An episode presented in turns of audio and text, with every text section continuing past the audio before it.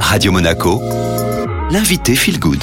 Et comme tous les jeudis, vous retrouvez votre expert, Christophe Fautrier. Bonjour Christophe. Bonjour Julia. Alors pour ceux qui ne vous connaîtraient pas, hein, je le rappelle, vous êtes le responsable du département soins et cure au terme marin Monte Carlo.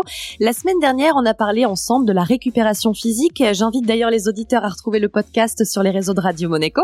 Et aujourd'hui, Christophe, vous allez plutôt nous parler de la récupération mentale avec un zoom sur le stress, la charge somatique, etc. Exactement. Après avoir euh, évoqué l'aspect physique de la récupération, est important d'aborder l'aspect mental.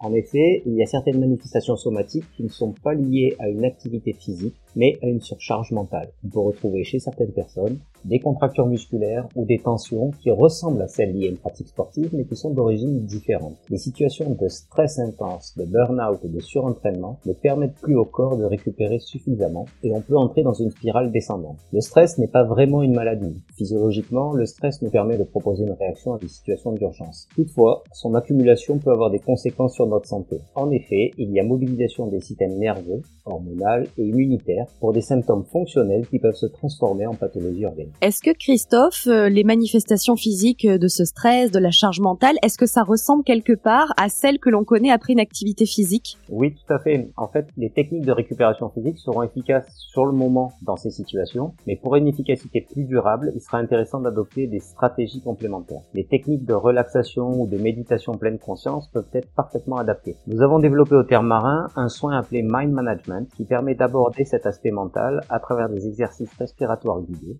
À se recentrer sur son corps, à prendre conscience de ses tensions et à améliorer son bien-être. Il ne faut toutefois pas négliger son hygiène de vie. Une alimentation équilibrée est indispensable car le stress peut contribuer à consommer certaines substances qui l'entretiennent comme le café, le thé, les boissons sucrées ou l'alcool. Et enfin, L'exercice physique, quant à lui, peut être un allié de choix pour prévenir ou réduire le stress tout en facilitant le sommeil. Les experts recommandent un minimum de 30 minutes d'exercice physique 5 fois par semaine.